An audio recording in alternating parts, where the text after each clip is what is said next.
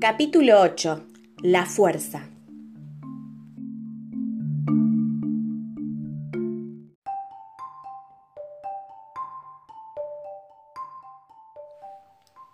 ¿Cómo había Héctor alzado una piedra que ni cien hombres podían? Se me ocurrió una idea maligna. Mi amigo Benjamín era un ingenuo, y le dije que yo creía que él era el hombre más fuerte del mundo Señalé el mástil del patio y le dije, Benjamín, vos con tu fuerza podrías arrancar ese mástil. Claro, me respondió Benjamín orgulloso. Al día siguiente, en el segundo recreo, insistí. Benjamín, vos con tu fuerza podrías levantar un taxi y darlo vuelta. Lo hice ayer, me respondió Benjamín, contento con su papel de superhéroe. Benjamín, le dije el viernes, Creo que con tu fuerza podrías levantar una de las esquinas del edificio de la escuela.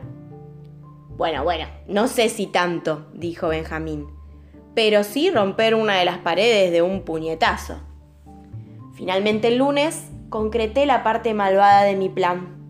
Llamé a Benjamín y a Laura, la chica que nos gustaba, y le dije a mi amigo delante de ella, Benjamín, apuesto que con tu fuerza podrías despegar el mástil del piso.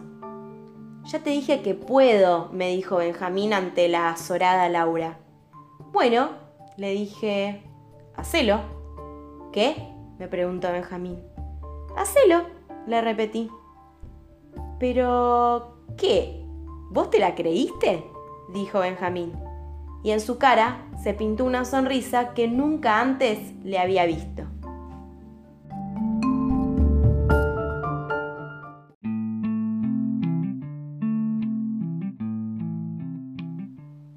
¿Qué es la fuerza? ¿Cuáles son tus fortalezas? Esas que te hacen sentir fuerte. Eso que, que te hace sentir que no importa lo que sea que haya que hacer, si vos tenés eso, vas a poder lograrlo.